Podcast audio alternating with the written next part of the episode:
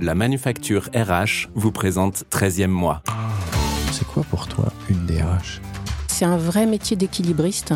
On doit jongler en fait entre différentes parties prenantes, répondre aux enjeux business pour contribuer à un environnement plus inclusif. On en a parlé, le DRH est là aussi pour gérer cet équilibre. Alors on va parler de diversité et inclusion. Qu'est-ce qui fait que ce sujet, diversité et euh, inclusion, est devenu un sujet chez Octo Octo, c'est une entreprise de la tech, un monde très masculin. Il y a euh, des consultants, donc des hommes, qui ont commencé à échanger et qui ont commencé à dire mais en fait, moi, c'est pas du tout dans cette boîte-là que je veux être. Et donc, c'est des hommes qui se sont emparés du sujet. Les quelques femmes qui étaient là les ont rejoints évidemment. Et il y a une communauté de pratique qui s'est montée sur le sujet. Alors, on a travaillé effectivement sur le recrutement, mais avant, on a vraiment travaillé pour créer un environnement beaucoup plus inclusif. On a aussi fait un audit de nos annonces de recrutement, parce qu'en Mhm. fait, la plus petite entité chez Octo, ça s'appelle une tribu. Et on s'est rendu compte que dans les annonces, ben, il y a des termes qu'on utilisait qui pouvaient être des termes parfois un peu guerriers et qui ben, étaient de vrais repoussoirs pour des femmes.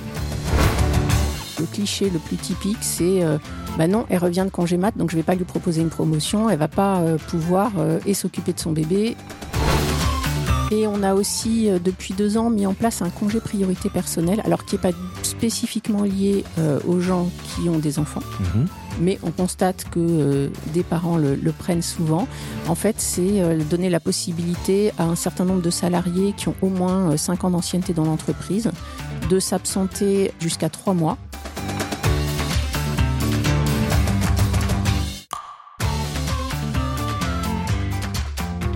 C'est la phrase que ma fille m'a prononcée un matin sur le chemin de l'école. Je suis Flaubert, ancien DRH et fondateur de la Manufacture RH, le spécialiste du recrutement et du coaching des fonctions ressources humaines. Avec 13e mois, je vous propose d'aller à la rencontre de celles et ceux qui font briller les ressources humaines. Qu'ils soient DRH et Charbipi, responsables du recrutement ou des relations sociales, ils vont vous inspirer et vous donner une autre vision de ce métier formidable.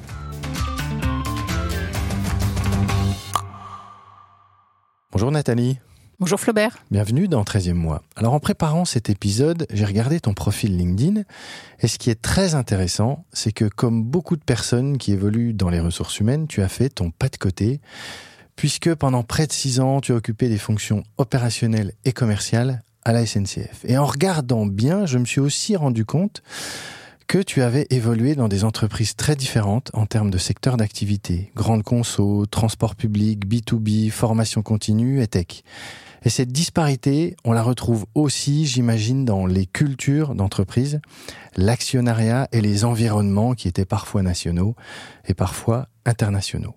Et au final, je me suis dit que naturellement, à travers ce parcours, ces rencontres, ces environnements différents, tout cela t'avait amené à vivre dans et avec la diversité. Et ça tombe bien puisque c'est de diversité et d'inclusion dont nous allons parler aujourd'hui et de manière très concrète au-delà des grands poncifs que l'on entend et qu'on lit très trop souvent à mon goût. Mais avant tout cela, qui es-tu, Nathalie Avramesco? Alors, j'ai effectivement fait quasiment euh, tout mon parcours dans les ressources humaines et j'avais envie à un moment donné d'avoir des fonctions opérationnelles et c'était important pour moi de travailler dans des secteurs très variés et pour certaines entreprises, dans des entreprises où il y a une mixité sociale, euh, de pas avoir que euh, des euh, diplômés bac plus 5 euh, dans l'entreprise. Et en fait, c'est lié aussi au fait que j'ai une très forte curiosité intellectuelle, alors qui se traduit effectivement dans mon parcours, qui se traduit aussi par une, vraie passion pour les voyages parce que ça me permet de découvrir euh, de nouvelles cultures et par le fait aussi que, euh, par exemple, en termes de lecture, j'adore lire sur euh, plein plein de, de sujets différents. Donc tu travaillais dans les ressources humaines, tu as commencé dans les RH sur des fonctions, on va dire, classiques RH. Et puis à un moment donné, tu t'es dit, tiens, j'ai envie de connaître le côté opérationnel, donc je vais aller voir ce qui se fait, ce qui se vit sur le terrain? Oui, c'est-à-dire qu'à la SNCF, il y a un parcours euh, de mobilité rapide pour les jeunes diplômés de grandes écoles. J'ai commencé par deux postes purement RH. Et puis à un moment donné, je me suis dit j'ai envie d'aller vers de l'opérationnel. J'étais aussi une pure parisienne qui avait toujours vécu à Paris. Donc je suis allée voir le gestionnaire de carrière et je lui ai dit si vous avez un job intéressant dans une ville sympa, ça m'intéresse.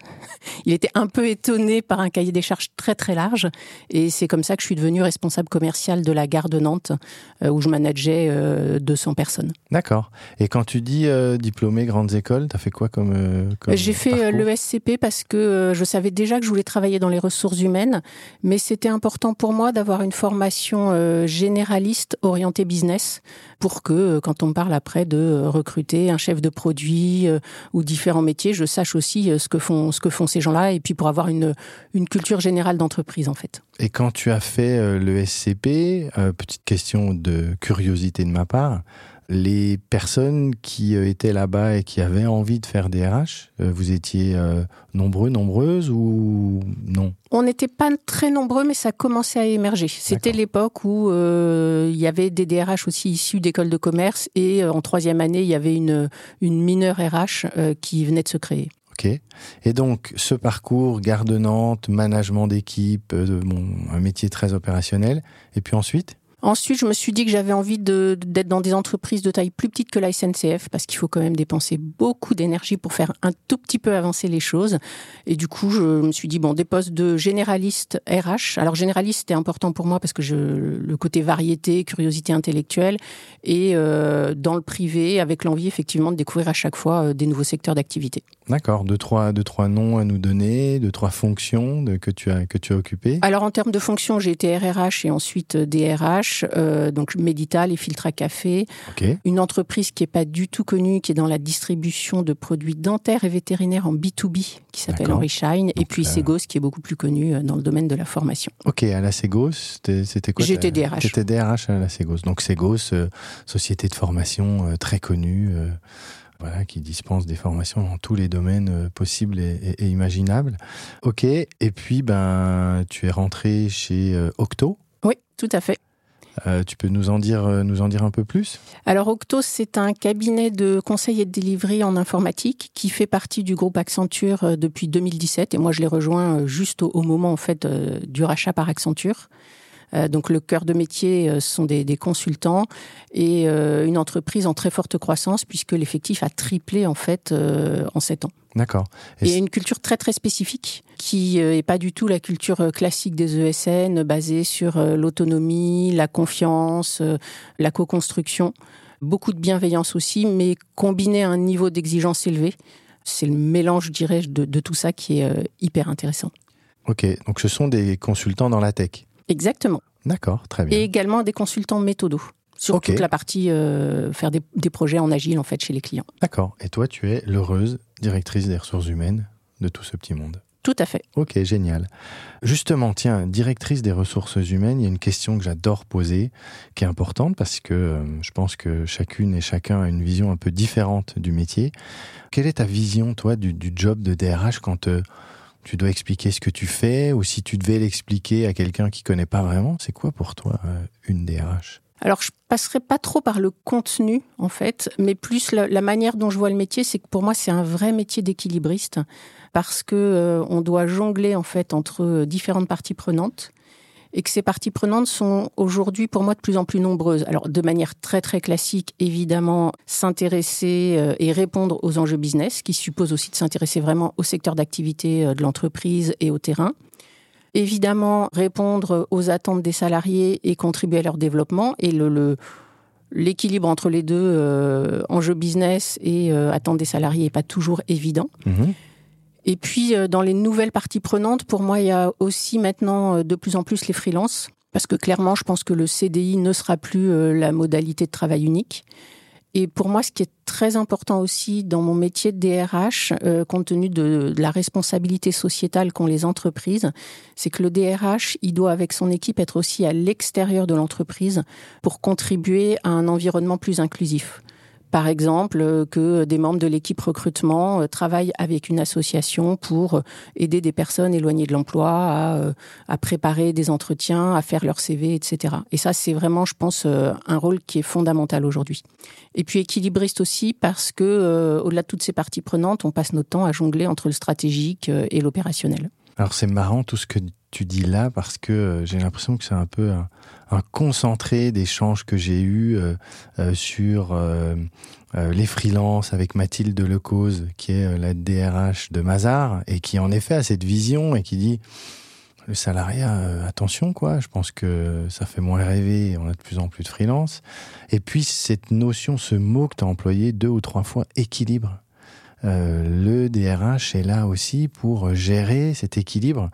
On en a parlé dans euh, un des derniers épisodes que j'ai euh, enregistré avec Geoffroy Bellet, DRH de la R&D chez Servier.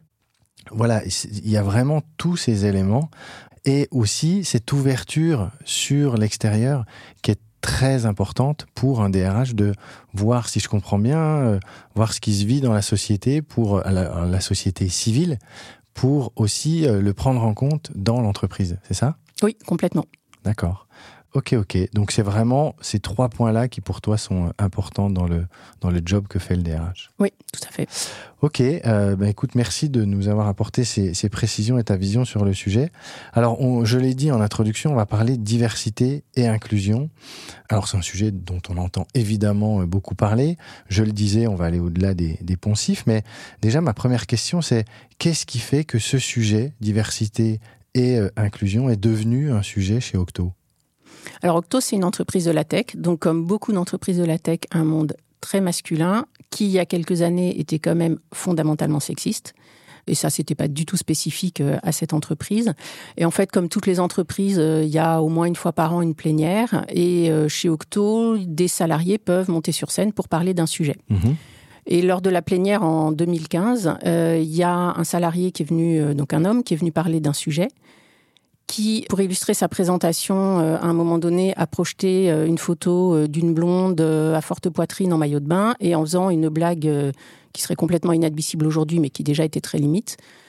Et en fait, le lendemain, il y a des consultants, donc des hommes, qui ont commencé à échanger en disant pa- par mail, on avait beaucoup de communication par mail en fait chez Octo, et qui ont commencé à dire mais en fait moi c'est pas du tout dans cette boîte-là que je veux être. Et donc c'est des hommes qui se sont emparés du sujet. Les quelques femmes qui étaient là les ont rejoints évidemment, et il y a une communauté de pratique qui s'est montée sur le sujet où en fait euh, qui se réunissait régulièrement et avec des, des personnes qui avaient envie de faire euh, avancer ce sujet. Donc historiquement c'est c'est de là que ça vient. Donc on est en 2015. En 2015 tout à fait. C'est une anecdote qui est, qui est forte, qui est puissante. De, de- alors on s'imagine, hein, euh, on imagine cette personne sur scène et puis euh, ouais, ces blagues euh, nulles qu'il peut faire. Enfin, en tout cas, lui avait le sentiment de faire quelque chose qui allait faire rire euh, les autres. Et ce sont donc bien les hommes qui, à un moment donné, se sont dit mais ça me ressemble pas, ça. Oui, tout à fait. D'accord. Et il y a un mouvement qui est né comme ça. Il y a un mouvement qui est né comme ça, tout à fait. D'accord. Donc, euh, donc ça part de là, 2015. Ça a commencé, ça a été quoi les premières euh, actions ou choses concrètes? Alors, c'était quoi des réunions? Il y a un comité qui s'est créé, il y a un nom qui a été donné. a- Alors un comité non parce que euh, Octo c'est une entreprise très très organique donc ça s'appelait une communauté de pratique donc des gens qui se réunissaient régulièrement. Alors moi je suis arrivée juste un an après mais évidemment on m'en a parlé et donc qui euh, en fait le début c'était vraiment plus d'échanger sur euh, concrètement qu'est-ce qu'on a envie que l'entreprise soit, qu'est-ce qui nous va pas euh, et de de- d'essayer de, sensibiliser mais euh, plus par des échanges en fait. On n'en était pas du tout à on va mettre en place des formations, ce qui est, venu relativement peu de temps après. hein. D'accord. Très bien. Donc ça commence comme ça. Et j'imagine que euh, c'est pas juste un sujet de la direction des ressources humaines. Euh, Il y a un moment donné où euh, la direction générale euh, a dû aussi s'emparer du sujet. Alors, à la fois la direction générale, une grande partie des octos par cette communauté de pratique, et puis des, des managers ou des partenaires opérationnels. Parce que c'est important, effectivement. Donc, il y a cette communauté de pratique qui est très, très active. Mhm. Et on a mis en place, alors relativement récemment, une gouvernance vraiment dédiée sur la diversité et inclusion, avec des membres de l'équipe RH et euh, des partenaires opérationnels qui sont euh, sponsors, et puis des différents volontaires qui lead en fait chacun des, des streams euh, du sujet diversité et inclusion. Donc évidemment le gender mix, l'aspect LGBTQIA+, le handicap, etc. Et c'est important pour nous y ait- que ce soit pas que un sujet RH. Évidemment, nous on est là pour apporter du support, pour euh, créer un cadre favorable. Euh, mais après, euh, c'est avec les managers, avec leur équipe que les salariés vivent au quotidien. Donc c'est fondamental que les opérationnels s'emparent aussi du sujet. Quand tu dis une gouvernance, ça se concrétise comment? En fait, on a euh, nommé euh, deux personnes euh, qui sponsorisent, je dirais, qui pilotent l'ensemble du sujet diversité et inclusion. Mhm. Ensuite, on a différents streams dont je parlais à l'instant. Pour chacun de ces streams, on a un sponsor et un ou plusieurs leaders et qui sont qui ont pour vocation en fait de, de mettre en place des actions concrètes. D'accord. Et sponsor et leader ont un, entre guillemets une position assez importante dans, dans l'entreprise? Oui, les sponsors sont euh, tous des partenaires et les leaders, euh, leaders pas forcément parce que l'objectif c'est de faire appel vraiment Mmh. au volontariat Euh, et donc on a des euh, leaders euh, de tous les niveaux de responsabilité. D'accord. C'est un élément important que les sponsors soient des partenaires et qu'ils aient quand même euh, un statut dans l'entreprise, justement pour faire que ce sujet n'est pas qu'un sujet euh, ou RH ou euh, un peu, bon, ok, on a entre guillemets hein, une petite commission sur le sujet qui nous fait des propositions. C'est important ce. C'est fondamental parce que euh, on peut faire tout ce qu'on veut au niveau RH, on peut faire tout ce qu'on veut au niveau des salariés. Si on n'a pas un sponsoring et une vraie, euh, une vraie volonté de la direction, en fait, le sujet il ne peut pas avancer. Ça, c'est évident, et je pense que c'est bon sur beaucoup de sujets, celui-là peut-être encore plus, mais oui, sur beaucoup de sujets, il faut en effet qu'il y ait ce, ce sponsoring là de quelqu'un qui voilà qui pèse dans l'entreprise et qui peut porter aussi euh, porter les sujets. Ok, très bien. Vous avez euh, fait visiblement un travail important en matière d'inclusion. On en a parlé euh, en préparant ce- cet épisode euh, sur différents sujets, dont le recrutement. Est-ce que tu peux nous dire euh, ce qui a été fait, comment ça a été fait Est-ce qu'il y a des choses qui ont été faites, refaites, etc. Qu'est-ce que tu peux nous dire sur, euh, sur le sujet du recrutement et de l'inclusion? Alors, on a travaillé effectivement sur le recrutement, mais avant, on a vraiment travaillé pour créer un environnement beaucoup plus inclusif. Parce qu'il faut savoir qu'en termes de recrutement, la cooptation, c'est euh, notre source principale de recrutement. D'accord Et moi, je me souviens, euh, quand je suis arrivée, que je discutais avec des consultantes, pour aussi comprendre euh, bah, concrètement être une femme parmi euh, X hommes en mission ou sur le terrain, quelles peuvent être les, les difficultés rencontrées. Il y en a qui me disaient, mais moi, je connais plein de femmes dans mon réseau qui pourraient euh, être consultantes chez Octo. Mais vu l'environnement dans lequel on est actuellement, il est hors de question que je les coopte. En gros, j'ai pas envie Qu'elles vivent ce que je voilà, de dire à une amie, viens travailler avec moi. Je, je, j'ai pas de fierté, quoi. Voilà, tout à fait. D'accord. Parce que il y a un vrai sujet sur le manque de femmes dans votre domaine d'activité. Alors, sur le manque de femmes et euh, sur le fait qu'à l'époque, euh, on était bien avant MeToo, euh, la tech restait un monde éminemment sexiste. C'était un monde d'hommes et vraiment assez sexiste. D'accord. Mais c'est super important le fait ce que tu dis de- d'avoir des femmes qui disent mais moi j'ai pas envie de dire à des amis de venir travailler. Ah bah ça, ça- on se prend une claque, hein, Oui là ça, ça secoue un peu là. c'est clair. C'est clair. Donc on a commencé par euh, des actions de sensibilisation. Euh, avec des formations sur le sujet, des, des événements aussi pour sensibiliser. Et ensuite, on s'est attaqué, euh, il y a 3-4 ans maintenant, effectivement, au sujet du recrutement. Alors, de, de plein de manières différentes. La première manière, c'est d'auditer notre communication marque employeur. Mhm. Donc, quand on va sur notre site, quelle image on donne? Est-ce qu'il y a bien des photos de femmes, par exemple? Est-ce qu'il y a aussi des femmes qui témoignent de leur parcours pour donner envie à d'autres femmes euh, de venir dans l'entreprise? Se projeter. Se projeter exactement. Et puis on a aussi fait un audit de nos annonces de recrutement parce qu'en Mhm. fait, euh, le, la plus petite entité chez Octo, ça s'appelle une tribu. Et on s'est rendu compte que dans les annonces, ben, il y a des termes qu'on utilisait qui pouvaient être des termes parfois un peu guerriers et qui ben, étaient de vrais repoussoirs pour des femmes. Il n'y avait évidemment aucune volonté dans ce sens-là. Mais en fait, on a fait auditer euh, nos annonces et on a euh, vraiment fait évoluer le vocabulaire ou la formulation euh, qu'on utilise dans les annonces. C'est important ce que tu dis. Alors si je comprends bien, vous utilisiez le terme On de tribu. l'utilisait et puis parfois euh, dans euh, les termes qu'on utilisait pour dire que les gens allaient relever des challenges, etc. Un on peu de pouvait, combat, un ouais, peu un peu de- de combat, enfin des, des- des termes qui allaient pas du tout parler à des femmes. Je trouve ça super intéressant parce que, euh, alors c'est vrai que tribu, euh, tous ces mots euh, ont été très utilisés à un moment donné par des entreprises qui voulaient ben, avoir peut-être une communication un peu plus, un peu décalée, pas un truc trop strict, sévère. Mais en fait, euh, ben, euh, le mieux est l'ennemi du bien, comme on dit. Et là, tu te rends compte que en utilisant euh, ces mots-là, ben, en effet, vis-à-vis d'une communauté féminine, elles peuvent se dire j'ai pas envie moi d'aller au combat et je, sens que c'est un univers très il y a beaucoup de testostérone là-dedans. Donc vous avez dû revoir ça. C'est vachement intéressant ce travail et ce constat. C'est intéressant d'autant plus que honnêtement c'est un travail qui est pas compliqué à Mhm. faire et qui coûte pas grand chose. vous l'avez fait vous en interne? Non, on l'a fait avec un, un cabinet externe parce qu'en fait, en interne, on a trop le nez sur nos annonces Mhm. euh, pour, euh, Mhm. pour avoir un regard euh, complètement objectif. D'accord. Donc, il y a ce travail de communication, tu parlais, tu employé le mot magique, marque employeur, mais j'imagine, et tu l'as un peu dit tout à l'heure, mais que avant de communiquer et de changer des choses euh, vis-à-vis de l'externe, il y a tout le travail qui a été fait aussi en interne pour dire, bon, ok, maintenant, euh, bah, comment on, qu'est-ce qu'on vit au quotidien quand on est une femme chez Octo? Oui, tout à fait. donc vous avez commencé par ça, première pièce du puzzle, et ensuite la communication externe.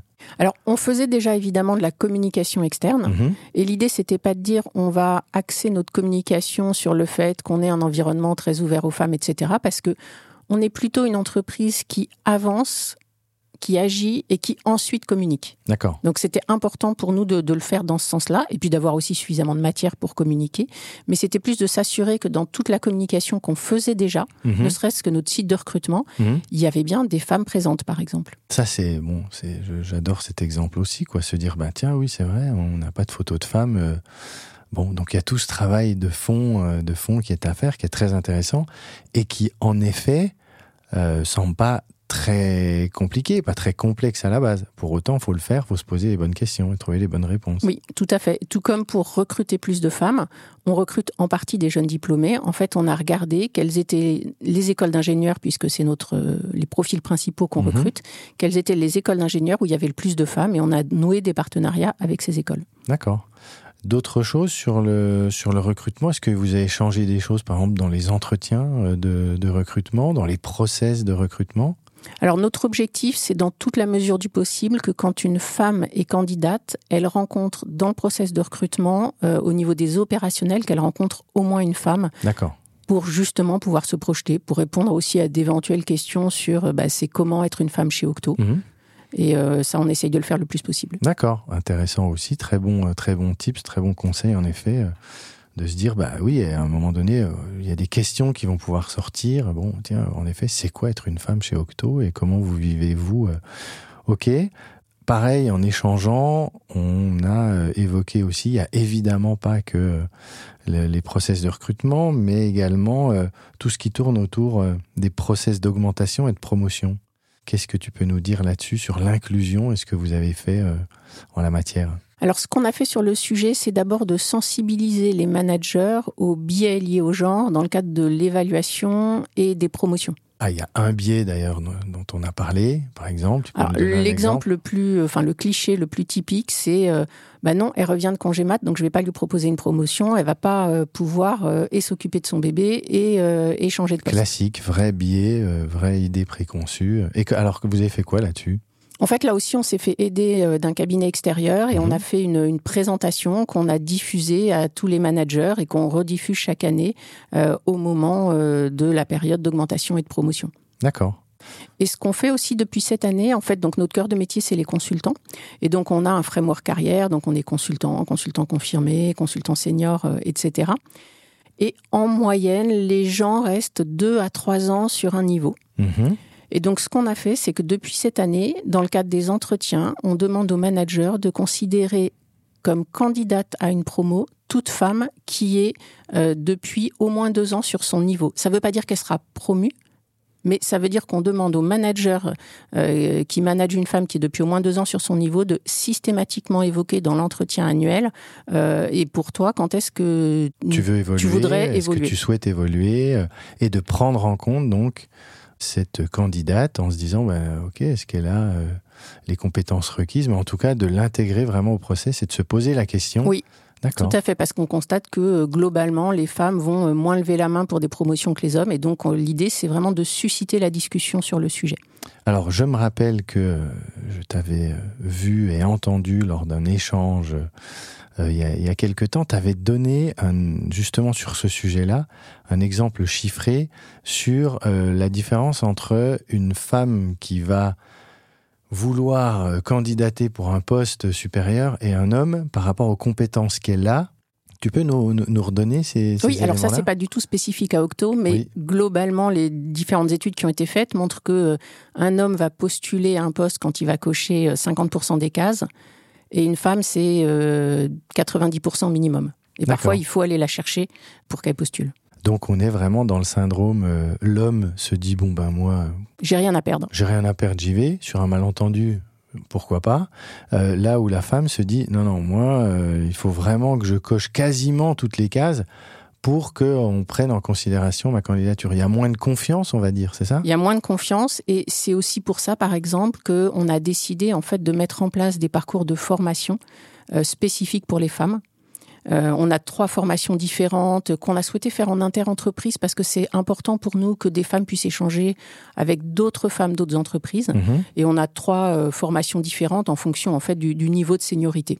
Parce qu'on a constaté que globalement, les femmes ont moins confiance en elles et donc ces formations, ça leur permet aussi de, de gagner en confiance. mais ce sont des formations donc là on n'est pas sur des formations techniques on est sur des formations comportementales managériales euh, euh, soft skills? Complètement. Il y en a une qui est jeune talent au féminin, donc pour les, les personnes les plus juniors, euh, une sur le marketing de soi, parce que c'est pas quelque chose que font très naturellement les femmes, d'accord et puis une autre sur le leadership. et ça ce sont vraiment des formations uniquement pour les femmes? Tout à fait. D'accord Il y a évidemment aussi des formations au leadership ou au management qui existent chez Oui, Octo bien euh, pour les hommes, mais ça, c'est des formations vraiment spécifiques aux femmes. J'aime beaucoup le, la formation marketing de soi. Et en effet, je trouve qu'en entreprise, euh, il y a pas mal de, de, de, de- sujets et de choses à faire autour de ça. euh, Très intéressant. Euh, Ok, ça, c'est des formations que vous sous-traitez euh, et euh, le- la collaboratrice s'inscrit, mais c'est en inter-entreprise. hein, C'est en interentreprise parce que pour nous, l'échange avec d'autres femmes, d'autres entreprises était vraiment fondamental. Et ce qui est intéressant, par exemple, c'est qu'il y a une euh, consultante qui a suivi euh, ces formations. Et euh, en fait, ça lui a donné l'idée juste après de créer un réseau de femmes chez Octo, qui n'existait pas encore.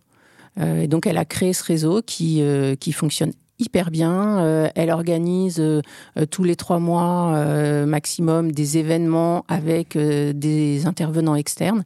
Et ça a créé une vraie dynamique et c'est une idée qui lui est venue vraiment après ces formations-là. Alors c'est vrai que c'était une des questions que je me posais. Est-ce qu'il y a en effet un réseau interne? Bon, bah, désormais, il est là et il est né d'une collaboratrice qui s'est dit, bah moi je vais créer ça. C'est génial oui, ça. tout à fait. Il a un nom ce réseau? Il s'appelle Women, Who Act. Ok, génial, génial. On a aussi échangé, toi et moi, sur le sujet de la parentalité. Euh, là aussi, il y a des choses qui ont, qui ont été faites chez Octo en matière de parentalité. Alors, il y a des choses qui ont été faites qui, pour certaines, concernent spécifiquement les femmes et pour d'autres, concernent aussi bien les femmes que les hommes. Euh, la première chose, c'est la mise en place de permanence parentalité, où en fait, on a une consultante externe qui euh, très régulièrement euh, intervient. Et euh, les octos peuvent prendre rendez-vous avec elle. Ça peut être euh, mon bébé arrive pas à dormir la nuit, euh, qu'est-ce que je fais? Enfin, c'est c'est vraiment sur des sujets liés au fait d'être parent. D'accord. Euh, donc il y a ces permanences parentalité. On propose à toutes les femmes qui le souhaitent et qui reviennent de congé maternité un coaching. Très bien. C'est automatique. Enfin, c'est, en la tout cas, c'est proposition est automatique, ouais, elle tout à peut fait. refuser, mais Et c'est un coaching aussi externe.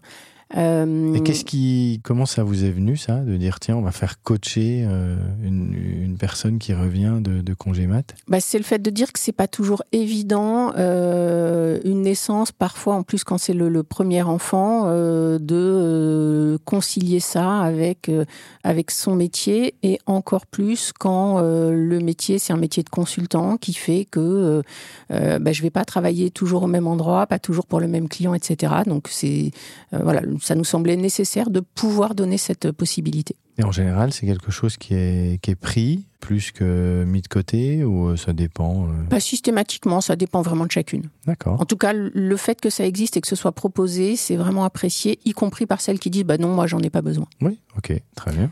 Et puis ce qu'on a fait aussi, c'est qu'on a mis en place euh, des places en crèche, comme, comme beaucoup d'entreprises. Mhm. Et on a aussi, euh, depuis deux ans, mis en place un congé priorité personnelle, alors qui n'est pas spécifiquement lié euh, aux gens qui ont des enfants, Mhm. mais on constate que euh, des parents le, le prennent souvent. En fait, c'est euh, donner la possibilité à un certain nombre de salariés qui ont au moins cinq ans d'ancienneté dans l'entreprise de s'absenter euh, jusqu'à trois mois, euh, tout en étant payés à 50%. D'accord. Et on leur demande pas du tout ce qu'ils veulent faire. Ils peuvent euh, vouloir faire le tour du monde, s'occuper de leurs gamins, ne rien faire du tout, et ça prend aussi beaucoup de temps. C'est vraiment euh, du temps pour soi. Et on a remarqué qu'il y a quand même pas mal de parents qui, euh, après avoir eu un enfant, euh, prennent un, un congé priorité personnelle dans la foulée. Et ça, c'est après cinq ans d'ancienneté? Oui, tout à fait. J'adore. Enfin, je trouve que voilà, il y a et, et, et, tu vois, enfin, ce podcast, il est vraiment là pour ça, quoi. Montrer concrètement ce qui se fait en entreprise et euh, voilà. Enfin, tu évoques des choses euh, qui sont très très très concrètes, très pertinentes. Et là, se dire, ben voilà, j'ai cinq ans chez Octo, ben moi, je vais prendre trois mois, je vais te payer à 50% et je vais pouvoir soit m'occuper de mes enfants, soit retaper ma maison, soit faire un tour du monde, soit m'occuper de ma maman qui est malade ou je sais pas. Enfin, je trouve ça euh, vraiment euh, extraordinaire et euh, bravo, bravo à vous d'avoir mis tout ça, tout ça en place. Et si on pousse même un peu plus loin dans ce que vous faites, vous permettez aussi aux collaboratrices et collaborateurs d'avoir un rôle sociétal. Il y a du mentorat de compétences qui est fait. Euh, et ça aussi, je pense que ça aide les, les, les, collaboratrices et collaborateurs à se réaliser. Tu peux nous en nous donner quelques exemples de ce que vous faites en la matière? En fait, il y a deux choses. Il y a euh, du mentorat et du mécénat de compétences. Okay. Donc le mentorat, c'est par exemple de permettre à des octos de mentorer. Euh, alors il y en a pas mal qui mentorent des femmes qui veulent se reconvertir dans le numérique. Mmh.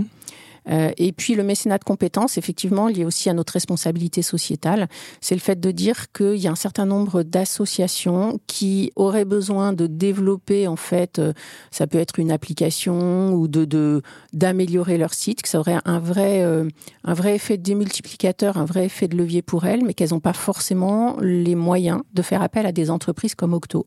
Donc on, dédie chaque année un nombre de jours pour le mécénat de compétences. Et euh, l'idée, c'est que euh, un octo qui est en contact, par exemple parce qu'il est bénévole avec une association, va solliciter le comité de mécénat, qui est une petite équipe, pour demander s'il peut faire du mécénat dans cette association. Le principe, c'est que c'est des associations qui vont avoir un rôle sociétal ou environnemental, donc qui vont être sur la diversité ou l'inclusion ou sur la partie environnementale, parce que c'est vraiment important pour nous. Et on a par exemple beaucoup aidé une association qui s'appelle Entourage et qui a pour objectif de mettre en lien euh, des SDF et les habitants d'un quartier. Donc si par exemple euh, il y a un SDF dans mon quartier euh, que je vois souvent et je me dis bah tiens peut-être qu'il a besoin de quelque chose, je vais aller le voir, je vais lui demander de quoi il a besoin. Mmh. Et s'il me dit j'ai besoin d'un sac de couchage, bah, je vais mettre sur l'application que euh, à tel endroit il y a une personne qui a besoin d'un sac de couchage et puis il y a des gens qui vont qui vont et là c'est le voisinage qui va pouvoir se dire bah tiens moi j'ai un sac de couchage, je vais le donner. Tout à fait. Et puis ils organisent aussi très régulièrement des événements avec les membres de l'association, les bénévoles et puis des, des SDF bah, pour aussi recréer du lien social. Et par exemple, on les a beaucoup aidés dans le développement de leur application. Et puis on a également une consultante qui les a aidés plusieurs années, euh, quelques jours en fait, pour définir leur stratégie, pour, euh, pour pouvoir avoir encore plus d'impact. Donc là, c'est on est vraiment au cœur du système qui fait que vous mettez les compétences techniques de votre entreprise, dans le digital, dans la tech, à disposition euh, d'associations ou euh, dans un accompagnement, un mentorat de euh, d'une personne qui voudrait changer de voie et, et, et rentrer dans ce domaine-là. Ok, donc là vous avez vraiment vous avez décloisonné euh, l'inclusion euh, et la diversité puisque vous, en plus vous visez plutôt des associations qui sont euh, dans ce domaine d'activité. Oui, tout à fait. Ça, ça a été une demande en interne, ça a été une idée qui est sortie comme ça, c'est venu comment tout ça? Alors il y avait une demande d'octo et il y a de plus en plus de demandes d'octo sur le, enfin d'octo de salariés sur le oui, sujet. Tu les appelles les octos. Oui, les octos. Euh, mais sinon, pour entourage, je sais plus par exemple comment ça s'était fait, mais de toute manière, les salariés sont quand même pour la plupart d'entre eux assez impliqués dans des associations, dans du bénévolat. Et je pense qu'un jour, on a eu une demande effectivement euh, de cette association qui disait bah, nous, on aurait besoin d'aide, mais on peut pas, euh, financièrement, on peut pas faire appel à vous en fait. D'accord. Toutes ces choses-là dont on parle de, de, depuis le début euh, de, ce podcast, pour toi, ça, a un vrai impact dans le fait, euh, euh, le jour où une collaboratrice, un collaborateur se dit tiens, euh, on est venu, on vient me chercher pour euh, une autre structure. Moi, chez Octo, j'ai euh, ok, j'ai mon job, j'ai mon patron, j'ai mon salaire, mais j'ai quand même toutes ces choses-là. Pour toi, il y a quand même vraiment un, ça retient du monde, tout ça? Ça, Je pense que ça ça, fait a sens? un vrai impact en termes effectivement d'engagement, parce que euh, bah, les, les gens sont fiers aussi qu'on fasse euh, ce genre de choses. Euh, ils sont fiers de pouvoir y contribuer, donc je pense que oui, ça a un vrai impact. D'accord. Et en plus, on, on recrute que des gens qui ont des convictions. Et donc, c'est important pour eux, je pense aussi, de pouvoir exprimer ces convictions. Alors, leurs convictions, elles sont évidemment sur la tech, etc. Mais il y en a quand même beaucoup qui sont très engagés d'un point de vue sociétal. Mhm. Et je pense que c'est important pour eux de pouvoir exprimer aussi euh, ces convictions, euh, de pouvoir les mettre au service d'associations et que l'entreprise favorise ça, en fait. Peut même, alors ça c'est plus, c'est moi qui, qui le pense, hein, mais je me dis que ça peut même euh, compenser quelques cas euros euh, ailleurs. En effet, quand euh, on a un sens et qu'on se dit, ben tiens, moi ma boîte elle me permet de faire ça, ça, ça, et ça donne du sens. Je suis aligné par rapport à ce que je vis, je suis aligné par rapport à mes convictions. Ça veut donc dire que dans le process de recrutement, vous allez en effet sur du technique, mais le côté euh, conviction, le côté personnalité hein, est vraiment important pour vous. Ah, il est fondamental parce que la culture octo, elle est très très forte. Euh, donc le côté euh, personnalité, soft skills, il est vraiment fondamental. Et si on, on pense que quelqu'un va pas être en adéquation avec la culture, ça peut être le meilleur dans son expertise, on va pas le recruter parce que euh, il va pas s'épanouir, il va pas réussir dans l'entreprise parce que la culture est vraiment forte. Euh, puis on n'a pas envie non plus qu'il abîme la culture octo. Important ça, ne pas abîmer la culture octo. Très belle formule.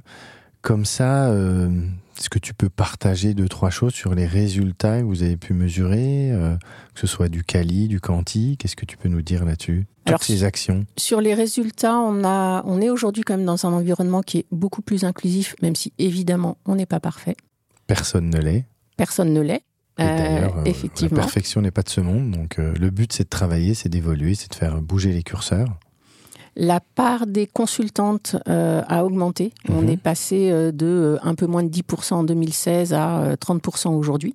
Donc, une belle augmentation. Une belle augmentation, alors qui est liée aussi euh, notamment à une acquisition qu'on a faite avec des profils plus féminins, mais c'est aussi lié au fait qu'on recrute quand même beaucoup plus de femmes. On a signé la charte de l'autre cercle euh, l'an dernier. Euh, Alors, qui est c'est donc quoi une, c'est une charte en fait euh, sur les droits des personnes LGBTQIA+, et qui a pour objectif euh, de créer l'environnement le plus inclusif pour elles. D'accord. Donc les choses avancent, vous avez vraiment, et les, les- les chiffres que tu nous donnes sont, sont très probants. Comme ça, qu'est-ce qui vous reste encore à faire? Parce que j'imagine que le chemin est long et qu'il y a toujours des, des choses à faire. Deux, trois choses que, que tu as en tête là Et, et juste, euh, je reviens un cran en arrière Mhm. là sur les, les résultats concrets.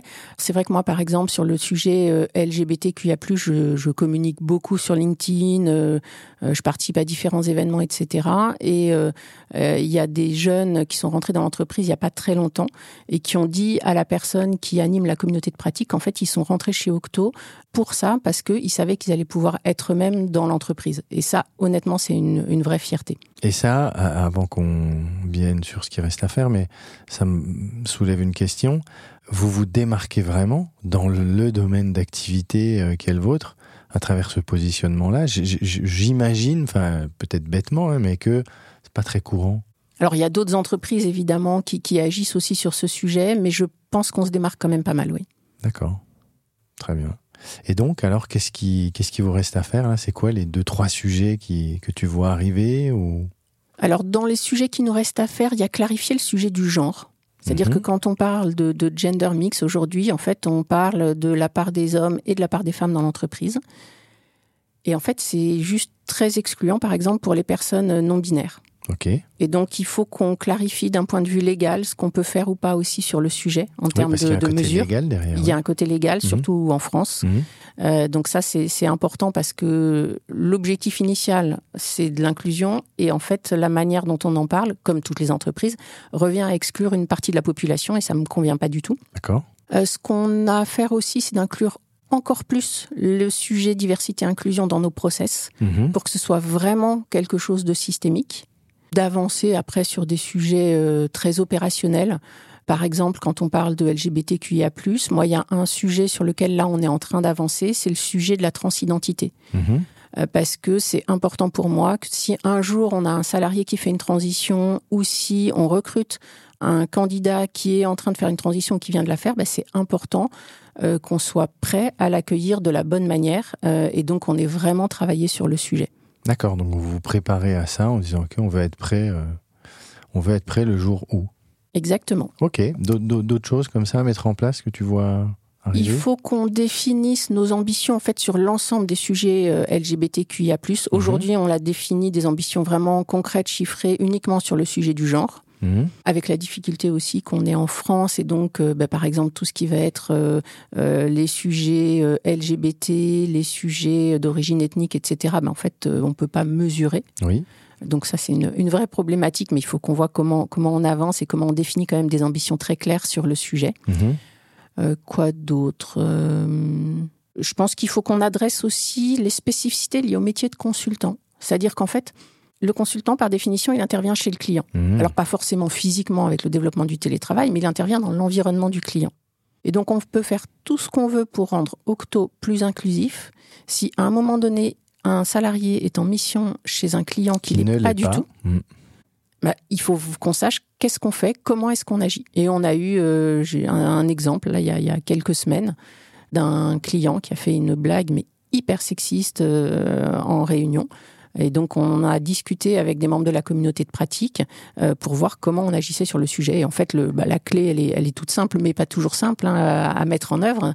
Euh, c'est euh, bah, de sensibiliser aussi les clients et de leur expliquer aussi que c'est pas des environnements dans lesquels on a envie que nos salariés euh, interviennent. Ça, c'est compliqué comme sujet. En Oui. effet, ça c'est. Le principe est simple, Mhm. mais euh, Oui. concrètement, il est un peu touchy au Comment quotidien il quand se même. fait? Et donc là, il y a un vrai côté business, il y a un vrai côté opérationnel, commercial, qui doit aussi prendre le relais pour faire le lien avec le client, échanger avec le client. Ok, ouais, c'est pas évident ça. C'est pas simple. Et en l'occurrence, le client, là, il comprend les choses ou? Oui, il comprend. Il est parfois, euh, ça dépend vraiment aussi des gens évidemment. Il est parfois gêné sur bah, comment est-ce que je le dis à la personne en question, etc. Mais euh, oui, les- je, pense que la plupart des entreprises aujourd'hui avancent vraiment sur ce Bon, sujet. la société avance sur le Oui. sujet, donc à un moment donné, les entreprises euh, bougent aussi, mais c'est vrai que c'est oui, ça vous met un cran de plus dans la, complexité du truc. Euh, Vous avez beau faire des choses vous en interne, mais quand on place un consultant, s'il est dans un environnement euh, qui est pas en lien avec ce que vous vous mettez en place, c'est vite compliqué. Ok, très bien. Merci beaucoup Nathalie pour, euh, pour tout ce que tu as partagé avec nous dans, cette, dans cet épisode. On va terminer par les trois questions que j'ai l'habitude de poser à, toutes mes invités et tous mes invités. La, première, c'est quel conseil tu donnerais à la jeune Nathalie de 25 ans qui voudrait se lancer dans les ressources humaines? Je lui donnerai plusieurs conseils. Le premier, c'est d'être très attentif dans le choix de son entreprise à la culture de la boîte, parce que ça a un impact hyper fort sur les RH. Donc c'est vraiment un point qu'il faut pas négliger. Alors, euh, je pose la question parce que euh, on fait du recrutement nous, donc euh, parfois c'est des questions qu'on nous pose. Comme ça, qu'est-ce qu'elle pourrait faire justement pour se dire tiens, est-ce que c'est une culture qui me correspond ou pas? C'est quoi? Ce sont des questions en entretien? Alors, il y a plusieurs choses. Bon, il y a ce que dit l'entreprise sur son site internet, sur la culture et les valeurs, Mhm. mais ça, euh, Ça, comment savoir si c'est pas juste des beaux mots sur une affiche? Déclaratif, exactement. Voilà, donc c'est euh, effectivement en posant des questions euh, très concrètes Mhm. Euh, sur la manière aussi dont la culture se traduit. Et euh, ça peut être en fonction de ce qui est écrit, évidemment, et décrit par l'entreprise, sur la manière dont les décisions se prennent, sur euh, est-ce que c'est une entreprise plus ou moins hiérarchique, etc. Donc il y y a des questions à poser euh, en fonction, je dirais, de chacune des, des valeurs qui sont mises en avant par l'entreprise. Et puis il y a aussi le, le, le feeling euh, avec les différentes personnes qu'on voit en entretien et le process de recrutement en lui-même. Typiquement, chez Octo, on est dans de la co-construction Mhm. pour tester, entre guillemets, euh, les compétences techniques d'un développeur. On va pas lui faire passer euh, un examen. On va lui demander de venir avec un bout de code dont il est fier et un autre dont il est moins fier pour Mhm. en discuter et pour être vraiment dans de la co-construction. Donc le process de recrutement, pour moi, il doit aussi refléter la culture d'entreprise. Voilà, il renvoie quelque chose. Donc le premier conseil, effectivement, être hyper attentif à la culture de l'entreprise. Le deuxième, c'est d'être très curieux. Euh, c'est important d'être curieux sur euh, le business, le secteur d'activité de l'entreprise, euh, d'être curieux aussi vis-à-vis des gens, évidemment. On est quand même sur un métier de, ressources humaines, donc il faut vraiment s'intéresser aux gens et pas de manière superficielle. Et puis la curiosité, c'est aussi de s'intéresser à ce qui se fait à l'extérieur. C'est quoi les tendances RH Que font d'autres entreprises Et donc de, de vraiment ouvrir au maximum en fait son champ et son scope. D'accord. Et puis euh, les deux autres conseils, c'est euh, se forger des convictions. C'est vraiment important euh, d'avoir des convictions et de pouvoir les défendre. Et surtout, ne pas transiger sur ses valeurs.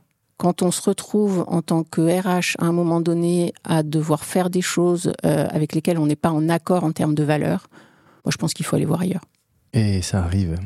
Ça arrive. Et ça arrive, euh, oui. Donc, euh, ok, ben écoute, merci beaucoup pour ces, ces quatre conseils très concrets.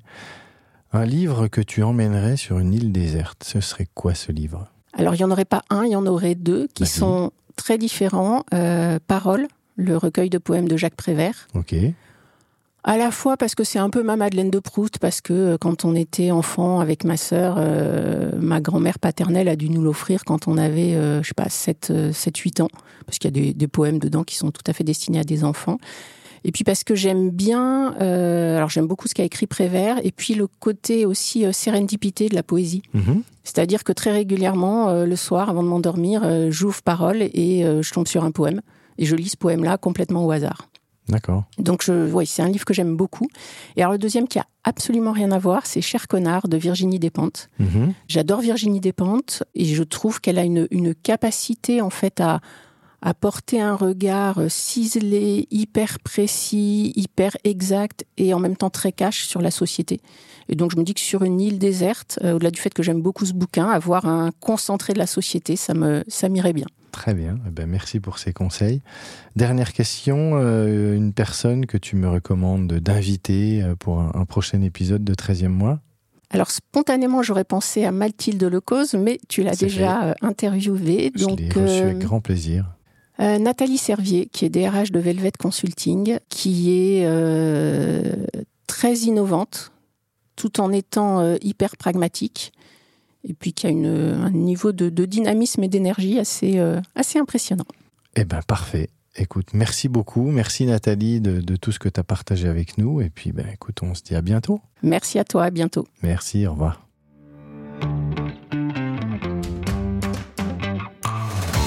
Merci beaucoup d'avoir écouté cet épisode de 13e mois. Si vous avez apprécié l'esprit et les échanges, je vous demande simplement de le partager avec deux personnes de votre entourage. Comme vous le savez, ce podcast est gratuit et votre seule contribution est de mettre une note 5 étoiles avec un commentaire. C'est ce qui va nous aider à ressortir dans les classements et c'est vraiment super important pour nous.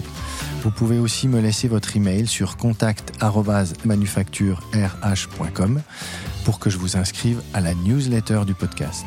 Et pour finir, n'oubliez pas que si vous avez des besoins en recrutement ou en coaching, la Manufacture RH se fera un plaisir de vous accompagner comme il se doit. Écrivez-nous sur contact@manufacturerh.com ou contactez-moi directement sur LinkedIn. Je suis Flaubert et je vous dis à très bientôt pour un nouvel épisode.